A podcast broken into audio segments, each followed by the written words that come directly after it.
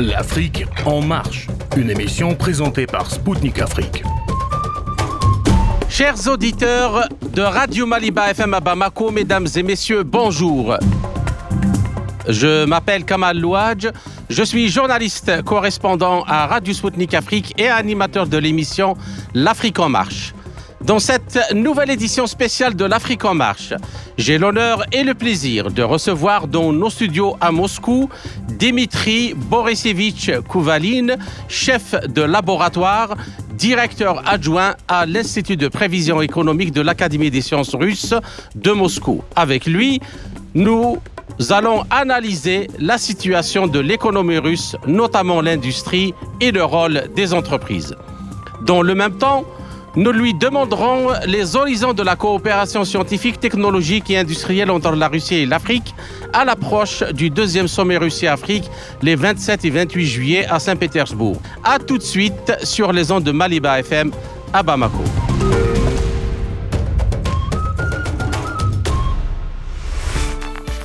Le porte-parole du président russe Dmitri Peskov a déclaré ce 17 juillet que l'accord céréalier a de facto pris fin. Depuis juillet 2022, l'initiative dite de la mer Noire permettait les exportations de céréales ukrainiennes et était censée faciliter le transport des produits agricoles et des engrais russes. Cependant, le volet de l'accord qui concerne la Russie n'a pas été mis en œuvre jusqu'à présent.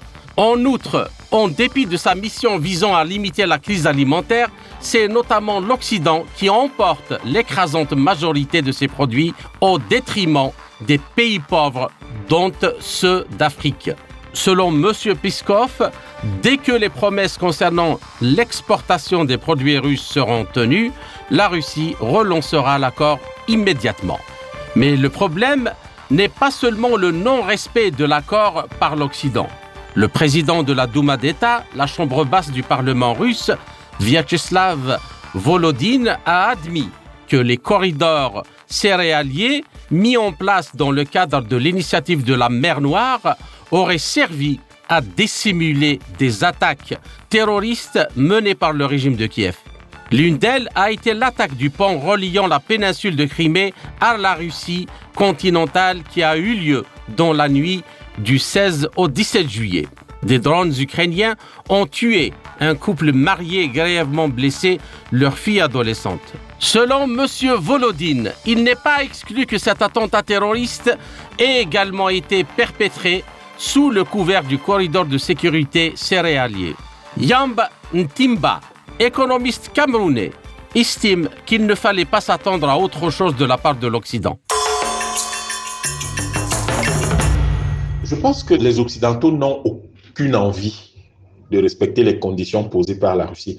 N'oubliez pas qu'on a en face de nous des gens qui pensent qu'ils ont tous les droits et aucun devoir envers les autres. Ils ont tous les droits sur les autres, aucun devoir envers eux. Et donc, clairement, ils n'ont aucune envie de satisfaire aucune condition posée par la Russie parce que toute leur démarche envers la Russie depuis les années 90, c'est de l'humilier, c'est de la dépecer, c'est d'en faire une république bananière comme ils en ont fait en Afrique et en Amérique du Sud. Or, le problème avec la Russie, c'est que c'est une puissance nucléaire, c'est une puissance industrielle, c'est une puissance scientifique et technologique, et c'est un peuple fier qui, heureusement, a gagné euh, une grande, l'une des plus, la plus grande guerre mondiale, la deuxième, et qui ne comprend pas que des gens qui dépendent d'elle, du fait de cette victoire-là, veulent aujourd'hui lui faire preuve d'ingratitude. Et je crois que la Russie ne devrait pas du tout renouveler cet accord, mais pourrait, pour soutenir, aider un certain nombre de pays comme la Somalie, comme le Kenya, comme l'Éthiopie, comme beaucoup d'autres, le, le, le Centrafrique, pourrait, au cas par cas, dans ses propres stocks, dans, auprès de la fédération de ses agriculteurs, conduire une démarche commerciale dans ce sens-là qui permettra de répondre à la demande de ces pays-là. C'était Yamb Ntimba, économiste camerounais. La Russie est en effet en mesure d'aider les pays africains à assurer leur sécurité alimentaire sans l'accord sur les céréales. Elle a toutes les possibilités de le faire car les sanctions, malgré les attentes de l'Occident, n'ont pas réussi à détruire l'économie russe. Comment a-t-elle résisté aux sanctions? Quelles sont les perspectives de sa croissance? Les entreprises russes seront-elles intéressées par un déploiement en Afrique, un continent très convoité et très prometteur?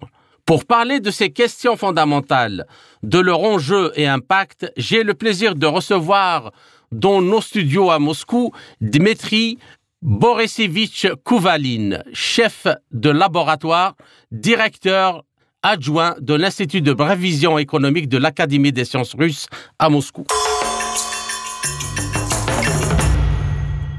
Dmitri Borisevich, bonjour et merci d'avoir accepté de nous accorder cet entretien. Bonjour. Alors, la croissance de l'industrie et en général de l'économie russe s'est accélérée au mois de mai pour atteindre les 8,7% en glissement annuel du PIB dans sa partie production et 5,4% au sens général.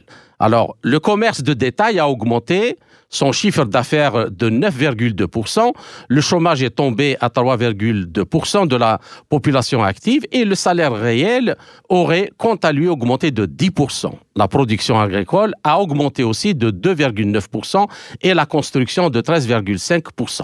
Alors, Dmitri euh, comment peut-on expliquer de tels résultats, mais aussi la très bonne résilience de l'économie russe face aux sanctions sans précédent et en période de paix. L'économie russe, en général, a toujours fait preuve de ses capacités intenses pendant les crises qui sont survenues au cours des 10 ou 15 dernières années. Euh, mais auparavant, cette capacité euh, active a été montrée par la population russe par les entreprises russes et par les régions. Pour ce qui est de la politique euh, économique fédérale, alors on avait beaucoup de griefs à faire. Et euh, pendant les deux dernières crises euh, qui étaient liées avec la crise de Covid-19 et celle qui était liée avec les sanctions contre la Russie, les autorités fédérales ont fait preuve de d'un très bon comportement. Il faut dire que la politique financière et économique été très bonne pendant ces périodes. Et cette politique a permis aux entreprises et à la population de s'adapter aux crises euh, d'une façon beaucoup plus rapide qu'auparavant. Euh, et cette adaptation et cette capacité d'adaptation très haute de la population et des entreprises euh, ont été renforcées par une politique très bonne macroéconomique. Alors, peut-on dire que les États-Unis et les pays de l'Union européenne, ce qu'on appelle l'Occident, euh, euh, comment dirais-je, l'Occident collectif, euh, ont à la fois sous-estimé les capacités de résistance de l'économie et des entreprises russes, de leur capacité de transformation, mais aussi des capacités de réaction du gouvernement russe. Ont-ils perdu complètement l'expertise sur la Russie? Je dois dire que les pays occidentaux ont toujours mal connu euh, l'économie russe. et dans la majorité des cas se sont trompés en pronostiquant tel ou tel développement de l'économie russe. Et euh, en la matière, on, on, peut même dire qu'ils, on ne peut pas dire qu'ils ont perdu la bonne idée de la Russie parce qu'ils n'ont jamais eu la bonne idée. Hum, et le Fonds monétaire international a recommandé plus d'une fois à la Russie de mener une politique euh, quelconque. Pendant les années 90, les autorités russes ont cru le FMI et les résultats ont été catastrophiques. Quand vers la fin des années 90, 90, la politique économique a été déterminée par le gouvernement de Primakov et après par Poutine, le Fonds monétaire international et les conseils du FMI, etc., on a commencé à les ignorer, tout simplement. Je ne dois pas dire que tous les conseils ont été ignorés. Non, mais certains d'entre eux. Euh, et les autorités, les pouvoirs publics ont commencé à s'orienter, s'en tenir à leur propre idée de la situation et ça a donné des résultats meilleurs. C'est pourquoi cette politique économique souveraine, comme on le dit maintenant, a donné euh, de meilleurs euh, résultats. Et vous parlez de l'adaptabilité de l'économie russe, euh, le confirme bien que cette approche des pouvoirs publics est bien plus pertinente que les conseils des organisations internationales. D'accord. Alors, globalement, euh, les investissements consentis par les entreprises industrielles proviennent à 55% des fonds propres des entreprises à 10% du système bancaire et à 20% des fonds publics et à 15% d'un mélange entre l'émission de titres et de prêts consentis par d'autres entreprises dans le cadre de relations avec les sous-traitants. Est-ce que l'industrie et les entreprises russes ont complètement, peut-on dire qu'elles ont complètement surmonté le choc des, des sanctions? Je diviserai la, cette question en deux parties. À court terme, sans aucun doute, l'économie russe, en gros, a surmonté le choc primaire. Euh, il n'y a pas eu d'écroulement, d'effondrement.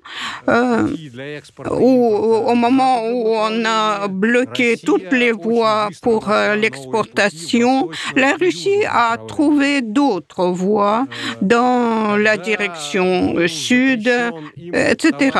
Quand on a interdit l'importation venant de l'Occident, ceci a été remplacé par l'importation venant de l'Orient euh, et du Sud.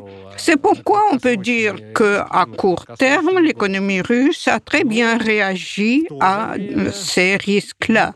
Euh, mais euh, quand même, les problèmes à long terme et les risques et menaces à long terme n'ont pas disparu. Ils étaient liés avec un retard technologique et avec la nécessité de remplacer euh, les hautes technologies qui existaient en Russie euh, et dont la Russie a bénéficié pendant une vingtaine, trentaine d'années.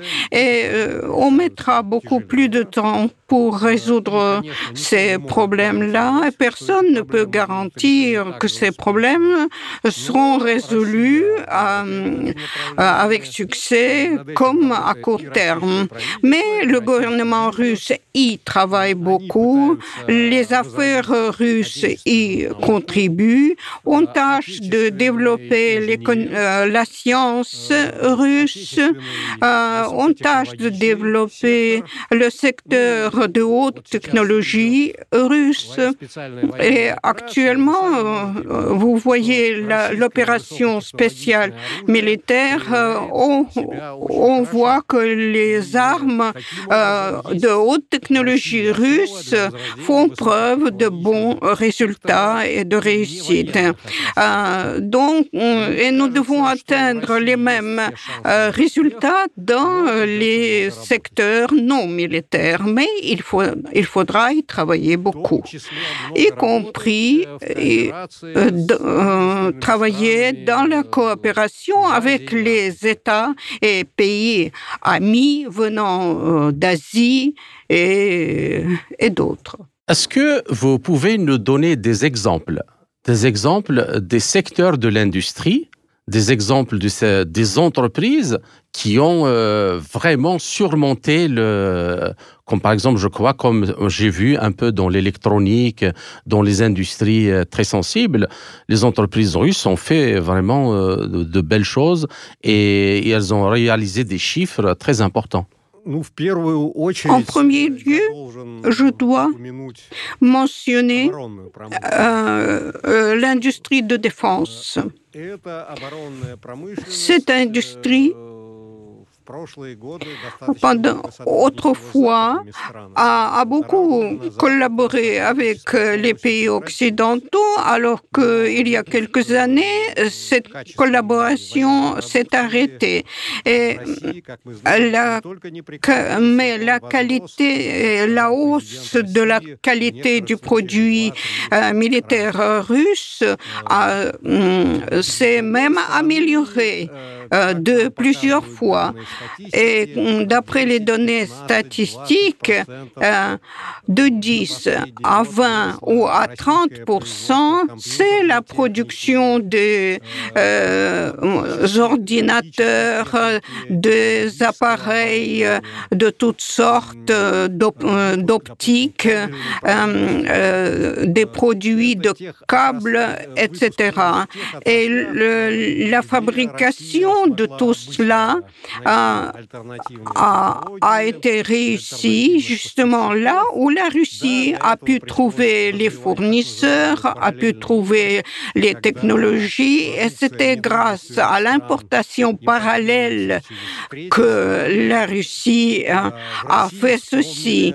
Et en Russie, on s'est souvenu tout à coup euh, que les hautes technologies euh, sont fabriquées non seulement à l'Occident et aux États-Unis, mais dans des pays tels que Vietnam, Inde, Chine, Malaisie, Iran et euh, dans d'autres pays euh, qui étaient considérés comme euh, le tiers-monde.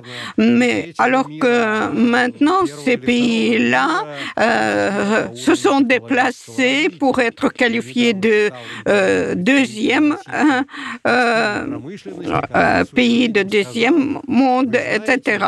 Et je dirais maintenant que l'équipement textile qui est considéré comme euh, équipement le plus complexe euh, en, Inde, on le fabrique de, au même niveau qu'en Allemagne, alors que cela coûte beaucoup moins cher en Inde. Euh, on, on s'est trompé euh, d'avoir négligé les pays asiatiques et maintenant on a compris euh, qu'il faut développer davantage une telle coopération qui permet d'éviter et de surmonter les sanctions occidentales et on pourra procéder au développement des technologies d'autre part. Alors, euh, une question un petit peu directe. Est-ce que, in fine, finalement, euh, ces sanctions ont rendu service à la Russie. Parce que les entreprises, qu'elles soient de petite ou moyenne taille ou grande taille, des entreprises de moyenne technologie ou de très haute technologie, euh, actuellement elles se tournent vers l'Est, la Chine, l'Inde c'est-à-dire les pays exactement où il y a le plus haut taux de, de brevets d'invention, le plus haut taux de, de nouvelles euh, technologies. Donc finalement, l'Occident, il a rendu service à l'économie russe. Bien que, bien sûr, dans les prochaines années, hein, on, ira les remercier, peut-être qu'en faisant un peu de tourisme là-bas. Sans aucun doute. Le fait que la Russie s'est tournée vers le sud et l'est, vers les pays que vous avez énumérés, et aussi vers ceux d'Afrique et d'Amérique latine, cette tendance est pour longtemps, pour ne pas dire que pour toujours. Parce que d'après ce qu'on voit, euh, l'expérience de coopération avec l'Occident s'est trouvée plutôt négative pour la Russie. Les risques et menaces qui ont surgi suite à une telle coopération se sont avérés beaucoup trop trop euh, important et une simple idée que si vous voulez coopérer normalement, si vous voulez qu'on ne vous trompe pas, or l'Occident a trompé la Russie plus d'une fois, vous devez chercher d'autres partenaires. Il est temps de se souvenir des traditions soviétiques où l'URSS avait coopéré d'une façon fructueuse avec les pays d'Asie, d'Afrique et d'Amérique latine tout à fait directement et c'était une coopération multilatérale. Euh, cela concernait la production des matières premières, cela concernait la création des euh, productions communes. Euh, il y a eu une coopération de transport technologique, etc. Mais malheureusement, après le démantèlement de l'Union soviétique, tout cela s'est effondré et il faut rétablir ceci. Comme euh, les 30 années l'ont bien montré, euh, l'orientation de la Russie vers l'Occident ne s'est pas avérée très très bonne. Euh, et je pense que la coopération entre différentes entreprises, régions, sociétés, cette coopération avec le Sud et l'Est paraît être avoir plus de perspectives. Bien. Alors, euh, Dimitri Borisevich, vous, vous êtes un, grand spécialiste justement euh, du, secteur des entreprises euh, russes. Et j'aimerais vous poser une question par rapport au sondage que vous faites donc périodiquement et qui me semble très importante. Et alors, euh, j'ai vu l'un de vos sondages, les entreprises russes sont de plus en plus optimistes, optimistes pour leur croissance en 2023 et en 2024. Donc, euh, en effet, depuis le début de 2023, les profits du secteur non pétrolier pour euh, mettre et non gaziers ont augmenté plus vite que les profits du secteur euh, des hydrocarbures. C'est très important et c'est-à-dire que les entreprises voient vraiment euh, que ils ont comment dirais-je une visibilité sur l'avenir de leur business. Alors et la production industrielle a donc retrouvé son niveau le plus haut de décembre 2021 au moins de, mai 2023, bien sûr en glissement euh, annuel, et la production manufacturière pour les premiers mois de l'année est en hausse de 4,8% par rapport aux résultats de 2022. Alors, pouvez-vous nous en dire un peu plus à partir des sondages que vous effectuez auprès des entreprises russes sur cet euh, aspect-là d'optimisme pour euh, le futur? Et comment ces entreprises ont-elles réussi à surmonter les difficultés et à s'adapter activement à la nouvelle situation marquée par les sanctions. je parle dans la façon d'insuffler une dynamique de travail malgré que le, climat, malgré que le, euh, le contexte est hostile.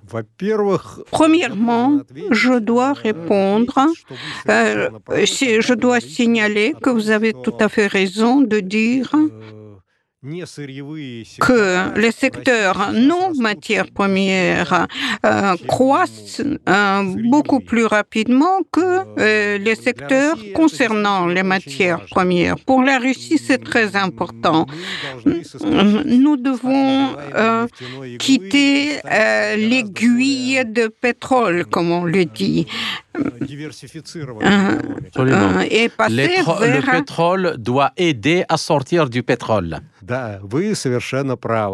Vous avez tout à fait raison. Nous devons utiliser euh, les euh, produits reçus grâce au, au pétrole et, le gaz pour développer les autres secteurs de l'économie. Vous avez tout à fait raison de signaler un haut niveau d'optimisme des entreprises russes par rapport à leur euh, avenir et leur disponibilité d'investir et de moderniser beaucoup de choses.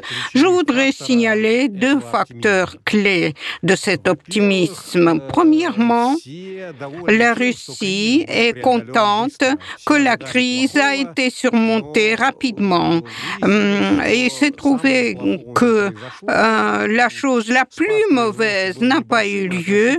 Euh, la récession a été assez courte et tous ont commencé à penser à l'avenir euh, rapidement. Pour l'économie, cette question psychologique est très importante. le deuxième facteur, c'est la politique macroéconomique assez réussie du gouvernement russe.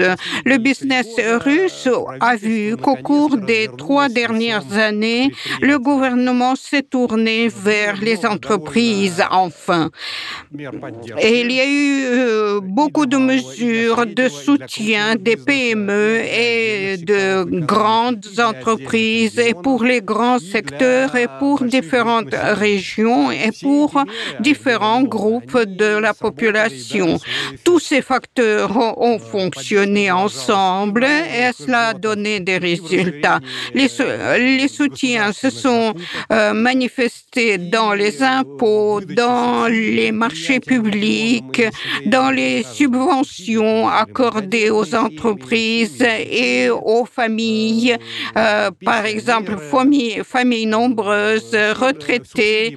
Euh, les subsides ont été accordés aux régions. il y a eu un programme de financement qui a été accordé à différentes entreprises euh, de l'industrie de transport, de, de construction navale, d'aéronautique et d'autres branches socialement importantes. Euh, il est sûr que ceci a contribué à l'optimisme des entreprises. Ils ont compris que l'État est devenu un véritable partenaire et pas un sujet qui veut euh, euh, collecter les impôts. Mm. Et je pense que cela euh, a augmenté l'optimisme des entreprises russes.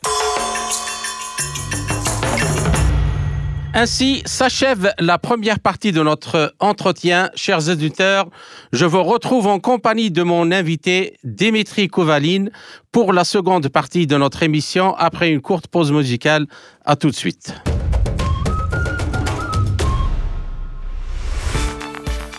Chers auditeurs, vous êtes toujours à l'écoute de Radio Maliba FM à Bamako. Je suis Kamal Louadj, animateur de l'émission L'Afrique en marche de Radio Sputnik Afrique.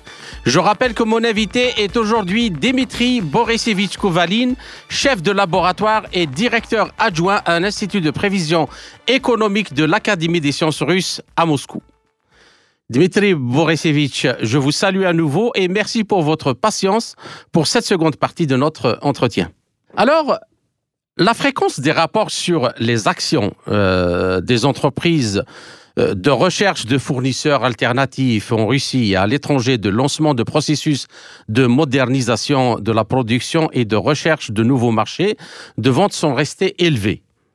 Et la vitesse à laquelle les entreprises s'adaptent aux sanctions dépend largement du soutien des autorités. Et vous l'avez déjà évoqué tout à l'heure, le point de vue des entreprises russes sur le type de mesures de soutien que les autorités devraient mettre en œuvre d'ici la fin du printemps 2023 euh, n'a pas beaucoup changé par rapport aux réponses de 2022 selon les sondages que vous avez effectués. Alors, pouvez-vous expliquer à nos auditeurs, en particulier les chefs d'entreprise africains, comment, toute mesure gardée, bien sûr, la Russie a réussi cette prouesse dans une symbiose public-privé, comment l'État a réussi à intervenir sans seulement déverser de l'argent euh, comme ça, mais vraiment à apporter des solutions qui ont redynamisé l'économie euh, et les entreprises.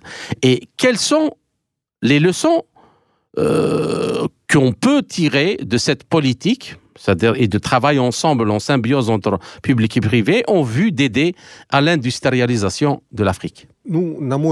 À mon avis, la situation russe est en effet permet de tirer des leçons pour la Russie elle-même que pour les autres. L'économie russe a bien compris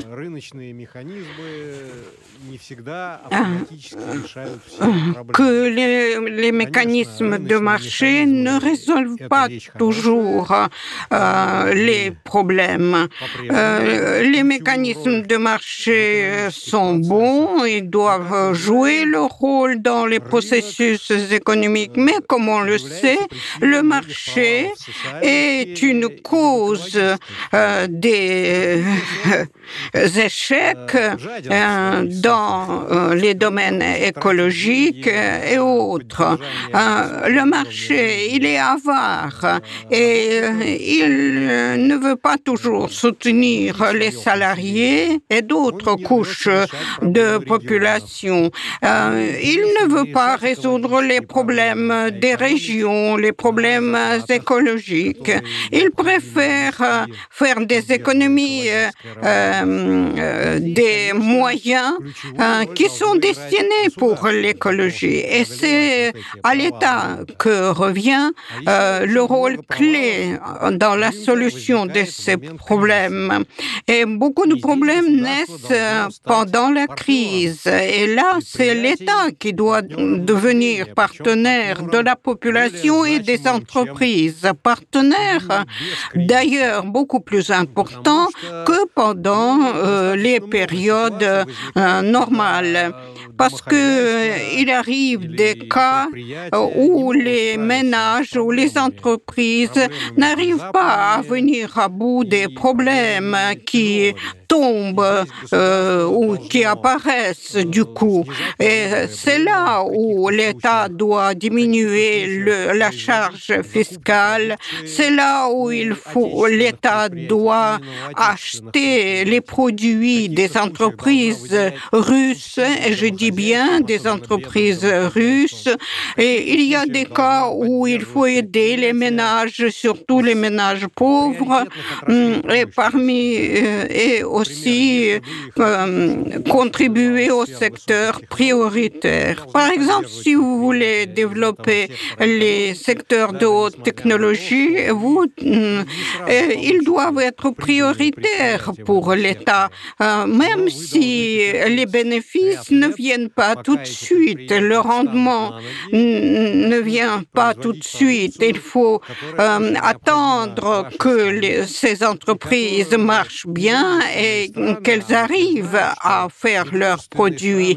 Nous savons que les amis qui ne sont pas amis, les, pays qui ne sont pas amis euh, existent non seulement pour la Russie, mais pour d'autres pays tels que la Chine, l'Iran, euh, et euh, qui ont fait face à des sanctions d'envergure qui avaient un caractère politique. Et on, entend parler dans les pays occidentaux que c'est la loi qui doit prendre le dessus surtout, que les relations doivent être libres, relations de marché et on comprend que souvent, euh, ce ne sont que des paroles ronflantes euh, et on ne voit pas pratiquement le marché libre. Vous risquez euh, de voir confisquer vos actifs, par exemple dans les banques étrangères occidentales. je le qualifierais de gel de ces fonds. L'Iran y a fait face, la Russie y fait face maintenant. Hum, et si, euh, si un pays ou quelqu'un ne vous aime pas beaucoup, vous, alors on peut faire n'importe quoi euh, avec, euh, avec vous. je voudrais vous rappeler une plaisanterie. il faut gagner les choses d'après les règles, mais parfois on gagne sans respecter les règles. Et les pays d'Amérique latine et d'autres continents peuvent bien confirmer ce dicton. Et à cet égard, n'importe quel pays court un tel danger? S'il arrive à faire quelque chose qui, que les États-Unis n'approuvent pas ou que l'Union européenne n'aime pas, ou on dirait qu'il y a des relations de marché libre, euh, alors chez eux, la loi disparaît tout à coup. C'est un peu comme le Far West euh, dans le, dans le, le, le 18e et le 19e siècle. Bien. Alors, la majorité des entreprises russes se prononcent en faveur de la poursuite d'une politique euh, économique étatique de l'État plus active. Au printemps 2023, 44,4% des sociétés étaient favorables au renforcement de l'intervention de l'État dans l'économie par des méthodes indirectes et, et 11,3% étaient favorables au renforcement de l'intervention directe. Alors, dans le même temps, environ un tiers des entreprises étaient favorables à une certaine réduction du rôle de l'État dans l'économie. Alors, y a-t-il une augmentation progressive de la confiance des entreprises russes dans leur propre capacité à se développer. Donc, à partir de, ces chiffres-là, de ces statistiques, de travail euh, euh, en, symbiose avec l'État, est-ce qu'ils sont optimistes? Et je veux dire, ici, à l'intérieur, aussi bien à l'intérieur, ici en Russie, qu'à l'extérieur. Alors que, actuellement, se développe euh, l'idée, notamment euh, dans les pays d'Asie ou l'Amérique latine, mais surtout en Afrique, que les États veulent commercer entre eux dans les monnaies locales, dans les monnaies nationales, et pour court-circuiter le, dollar ou court-circuiter l'euro pour qu'il ne passe pas euh, par des intermédiaires parasites qui n'ont ni produit ni, ni rien du tout, juste parce qu'ils ils contrôlent la monnaie, ils prennent leur commission. Alors, euh, cette, euh, cette situation, est-ce que euh, les crypto-monnaies, le commerce dans les monnaies nationales, est-ce que ce n'est pas une chance aussi pour les entreprises russes pour aller conquérir d'autres marchés, notamment en Afrique? Je suis d'accord avec vous. Quand une entreprise veut que le rôle de l'État diminue, alors il s'agit du marché intérieur. Hein, quand les entreprises veulent l'aide de l'État, alors ça se passe à travers les relations de l'économie extérieure. Vous avez raison de dire que quand dollars et euros sont devenus toxiques, non seulement pour la Russie, l'Iran et même pour la Chine, Yeah. Quand vous comprenez que euh, ce que vous avez cumulé en dollars ou en euros peut disparaître, disparaître seulement parce que un homme à l'Occident l'a bien décidé, alors il faut qu'il y ait une alternative. Et là, on a besoin de l'assistance de l'État. Euh, pourquoi? Parce que la, euh, la monnaie, c'est le monopole de l'État. Dans n'importe quel pays et les bonnes gens euh, doivent attendre la Sinon, ce n'est pas une monnaie. Ce n'est pas sous le contrôle de l'État. C'est pourquoi les variantes que vous proposez euh, ont un sens. Euh, il faut, toutes ces mesures-là, il faut les essayer et développer. Et là, là-dessus, euh, euh, ça peut être le commerce bilatéral en monnaie nationale. Euh, il est vrai que là, il y a un problème que s'il y a un déficit commercial, comment y procéder? On a besoin de chambres de clearing ou d'une troisième monnaie où il faut procéder à la vente au troc crypto-monnaie, c'est aussi une mesure de travail qu'il faut étudier. Il y a, il est vrai, une grande volatilité de la crypto-monnaie. Il faut lutter contre cela. Mais c'est, à mon avis, c'est aussi le niveau oui, moi, je parle des crypto-monnaies euh, sous contrôle des États, hein, pas, pas celles euh, avec lesquelles on joue euh, et on, dans, dans les marchés financiers. Сейчас Actuellement, on a commencé à parler, d'ailleurs, euh, dans le cadre de l'organisation BRICS et euh, dans le cadre de l'organisation de coopération de Shanghai, qu'il faut développer une monnaie nouvelle internationale pour les comptes internationaux euh, qui soit analogue à l'écu en, en Union européenne qui avait existé avant l'apparition de l'euro. Euh, une telle monnaie pour les pays de BRICS pourrait être une bonne alternative pour euh, un commerce qui ne soit pas sous le contrôle de l'État. Je vous demande votre avis euh, sur ça parce que il y a quand même une méconnaissance. Les Africains, par exemple, ne connaissent pas bien ce qui se passe dans l'économie russe et les entreprises russes ne connaissent pas ce qui se passe dans le dans le continent africain. Je crois que même dans d'autres pays comme l'Iran, comme comme d'autres pays. Et alors, euh, en Afrique, par exemple, les gens ont l'idée que c'est l'économie de l'Union soviétique pas de technologie, par exemple, pas ceci, pas cela. Et, les Russes, euh, et, ils croient euh, donc euh, que ce sont des régions qui sont sous domination, par exemple, des Occidentaux, donc du dollar et, de l'euro ou du, du franc CFA, qui est adossé à l'euro. Donc, est-ce que justement euh, le fait de faire exploser cette, euh, enfin l'Occident nous a donné une chance de faire exploser cette bulle et de casser ce mur de vapeur et de voir que de dire aux entreprises russes qu'il y a un marché potentiel énorme en Afrique et de dire aux Africains aussi qu'ils peuvent travailler dans tous les domaines avec les entreprises russes, mais il faut quand même court-circuiter ces monnaies euh, de, de domination qui sont le dollar, l'euro ou le franc CFA et travailler avec des monnaies nationales.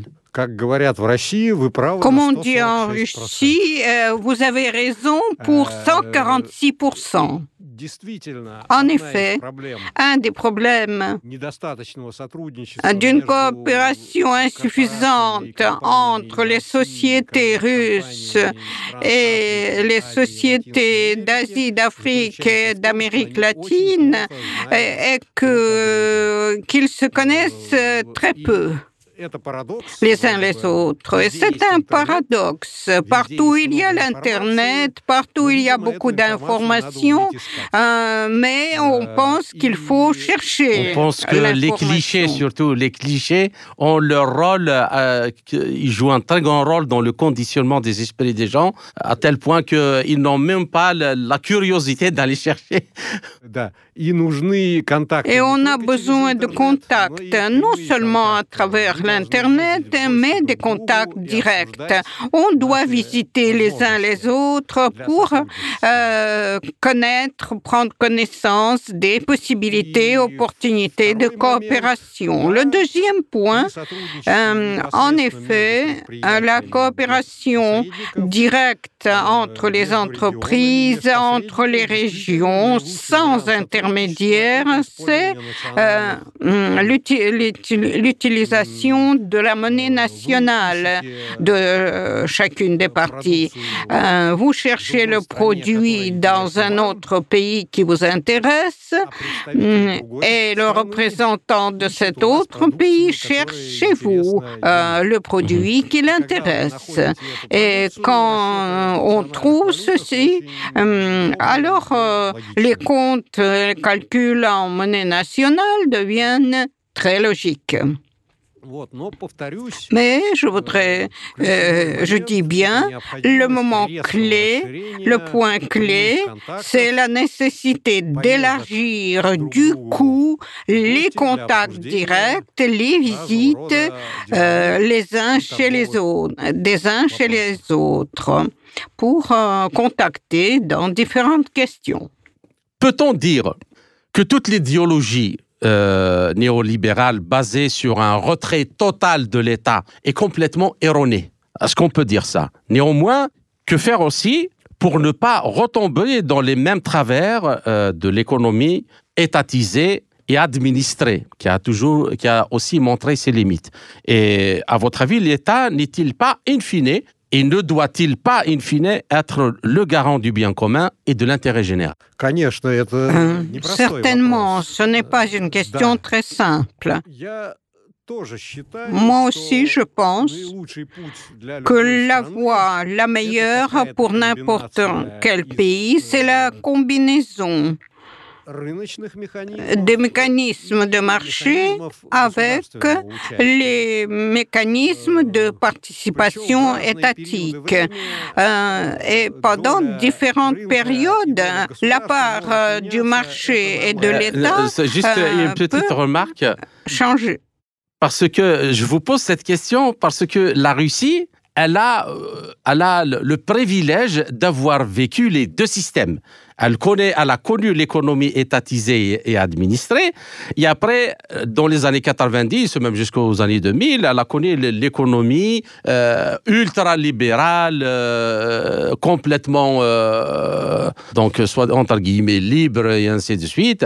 Donc, les économistes russes ont une vision beaucoup plus pragmatique sur les deux choses à la fois. C'est ça le sens de ma question.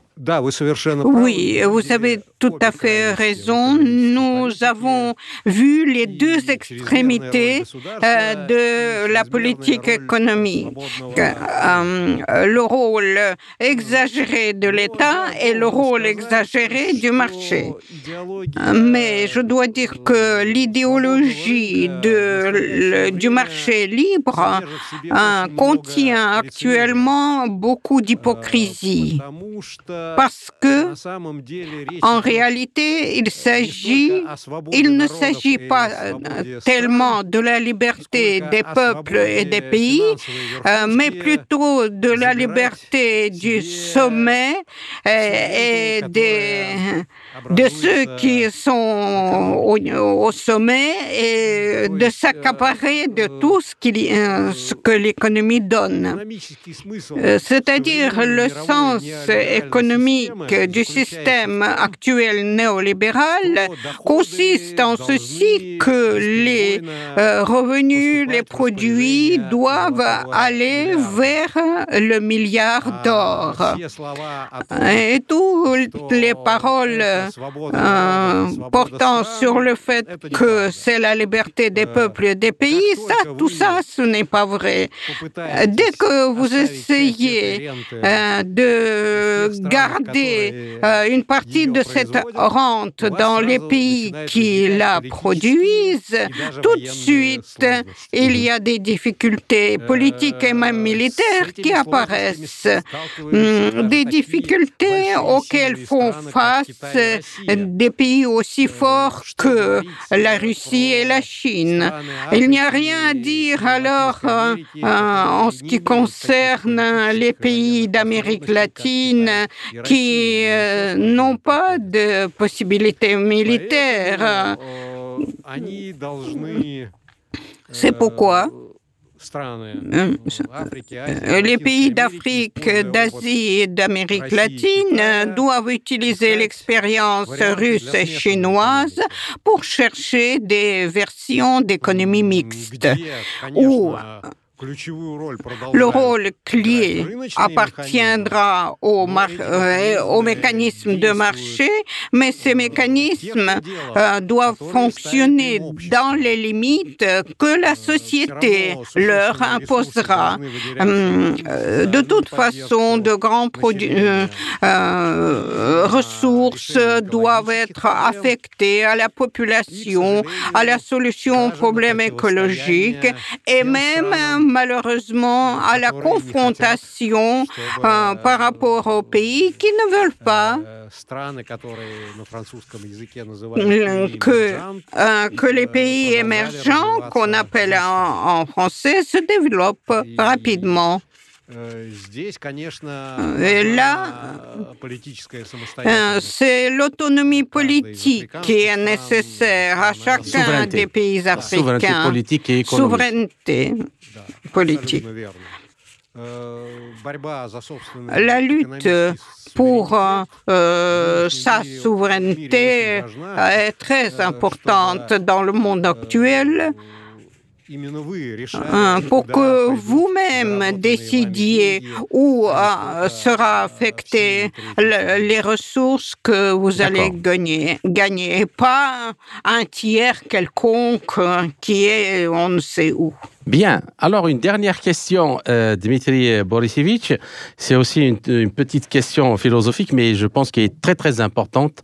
Euh, pour tous ceux qui voudraient se trouver une place ou un chemin pour se développer dans le monde actuel. Moi, je pense que l'opération spéciale militaire russe en Ukraine a démystifié et complètement fait éclater euh, le, le, le, voile de, poussière qui ne permettait pas de voir le système néolibéral dans sa réalité. Parce que quand on regarde d'un point de vue de l'argent, de la comptabilité de l'argent, euh, l'Occident, on peut dire qu'il est riche à, des dimensions astronomiques. Mais sur le plan réel, il n'a même pas le blé ou le riz pour manger. C'est-à-dire que l'argent, il y a beaucoup, mais quand c'est des, pays qui ne produisent rien, on se demande à quoi sert l'argent. On se demande à quoi sert euh, cette économie euh, ultra financiarisée. Est-ce que est-ce c'est vraiment une économie? On parle, euh, on va faire les énergies vertes, par exemple, les éoliennes, le solaire, ainsi de suite. Mais une fois que le, le Nord Stream 1 et 2 ont été cassés, on s'est rendu compte qu'en fait, l'éolien et le solaire, c'était le gaz, le gaz russe, à 70% du fonctionnement de ça. Donc, il y a beaucoup de choses qui sont bouleversées bouleversé. Alors, une question euh, qui me semble très très importante.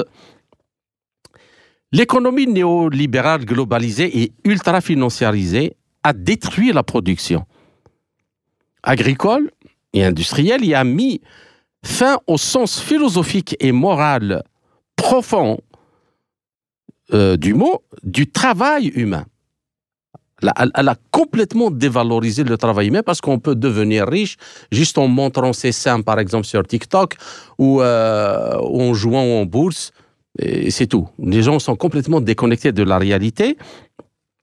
Donc, basé sur une culture, donc ils ont euh, le travail humain basé sur une culture de création et de la vie, et au service de l'humain et de la nature.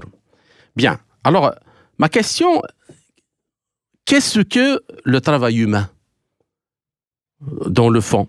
Comment se transforme-t-il en production industrielle et agricole pour l'équipement de l'homme et de la nature avec le sens hautement moral de bien accueillir et servir les générations futures? Je voudrais revenir vers le sens de l'économie néolibérale actuelle. Ceux qui touchent de plus grands profits ont intérêt à ce qu'il n'y ait pas de résistance aucune. Mais si on commence, si des groupes de population commencent à résister ou des pays entiers commencent à résister, hein, ou les couches de population, y compris la jeunesse, alors euh, ils toucheront moins d'argent et leur tâche sera de, par rapport au groupe de population, euh, d'atomiser euh, les groupes de population pour que la résistance ne soit pas trop grande, l'opposition ne soit pas trop grande. et à cet égard, les technologies de réseau, d'Internet, la libéralisation absolue de la vie y aide beaucoup. Les gens euh, cessent de se sentir membres de communautés familiales, religieuses, nationales, hum, de jeunesse Et alors, euh, euh, il sera plus facile de surmonter cette résistance. Pour ce qui est de grosses entreprises, là, il se forment des collectivités de travail qui sont aidées par les syndicats, qui peuvent résister aussi. Il y a des oligarques financiers qui peuvent dire hein, qu'ils ont leurs propres intérêts. Vous avez raison de dire qu'une agriculture importante, industrie importante, industrie nationale importante dans n'importe quel pays, c'est toujours une menace pour oligarchie financière. Et le développement de l'industrie nationale qui peut exister sans fourniture venant des États-Unis, par exemple. C'est aussi une menace. Donc, ils vont mener une politique souveraine, ils vont faire des bénéfices et disposer de ces bénéfices à leur gré, ce qui ne correspond pas aux intérêts des gros financiers. À cet égard, la souveraineté économique est importante pour n'importe quel pays. Et la France, qui est alliée des États-Unis, a, a dit, nous avons besoin d'une souveraineté économique plus grande. Nous ne voulons pas dépendre des fournitures venant d'autres pays. Même un pays tel que la France ressent cette influence des, du sommet financier. Et euh, il commence à euh, influencer, on commence à influencer les intérêts euh, économiques, intérêts nationaux, mais il masque cette activité parce que eux, ils ont toujours leur masse média, même professeurs titulaires des universités, qui vont prouver que, que cette politique est tout à fait juste et judicieuse. Et à cet égard, les États d'Asie, d'Afrique et d'Amérique latine, il ne leur reste plus rien que d'y réfléchir beaucoup et de prendre prendre conscience de leurs euh, euh, propres intérêts. Euh, et la théorie du monde multipolaire est tout à fait logique. Quand la décision n'est pas prise dans un pays ou deux, mais dans tous les pays ensemble. Et c'est là où il y a la véritable liberté des peuples et euh, liberté des pays. Euh, la prise de décision dans le cadre d'une économie globale. Où euh, les échanges en marchandises et finances deviennent justes et équitables, où la rente dégagée par les pays les plus développés diminuent euh, et les pertes euh, que les pays moins développés doivent diminuer aussi. L'économie globale est répartie d'une façon plus équitable, où la valeur euh, du travail humain augmente, où l'apport en travail euh, devient plus important. C'est là où euh, le pays devient plus, plus riche. Quand on paye les matières premières des pays africains, non à vil prix, mais à, à un prix normal, le pays devient euh, souverain et, il commence à résoudre ses propres problèmes et n'a pas besoin des décisions des pays euh, euh, tels que les États-Unis. Соединенные Штаты, развитые страны Европы не очень заинтересованы в этой перестройке. И страны третьего мира должны сами решать этот вопрос. Merci Dmitri Borisevich Kovalin pour cet euh, entretien euh, passionnant et riche en informations. Euh, c'est la première fois que je reçois un spécialiste des entreprises, c'est-à-dire de la dynamique réelle euh, économique. Merci pour toutes les précisions. J'espère que nous avons réussi à poser cette problématique du développement, du développement dans le réel, par la création de la richesse, par la production agricole industrielle, scientifique et technologique et montrer que c'est ça la richesse d'un pays et non pas cumuler des montagnes et des montagnes d'argent auxquelles il n'y a pas d'équivalent euh, dans la réalité. Bien, j'espère euh, vous retrouver dans les quelques semaines à venir euh, dans un autre entretien pour traiter d'un autre sujet. Merci encore une fois et à très bientôt. C'était Dmitri Borisevich Kovalin, chef de laboratoire et directeur adjoint de l'Institut de prévision économique de l'Académie des sciences russes de Moscou. Ainsi s'achève cette édition de notre émission L'Afrique en marche, proposée par Radio Sputnik Afrique en partenariat avec Radio Maliba FM à Bamako. Je suis Kamal Louadj, merci de nous avoir suivis, tout en espérant avoir été à la hauteur de vos attentes. Chers amis, je vous retrouverai très bientôt pour une autre émission. D'ici là, Portez-vous bien. L'Afrique en marche. Une émission présentée par Spoutnik Afrique.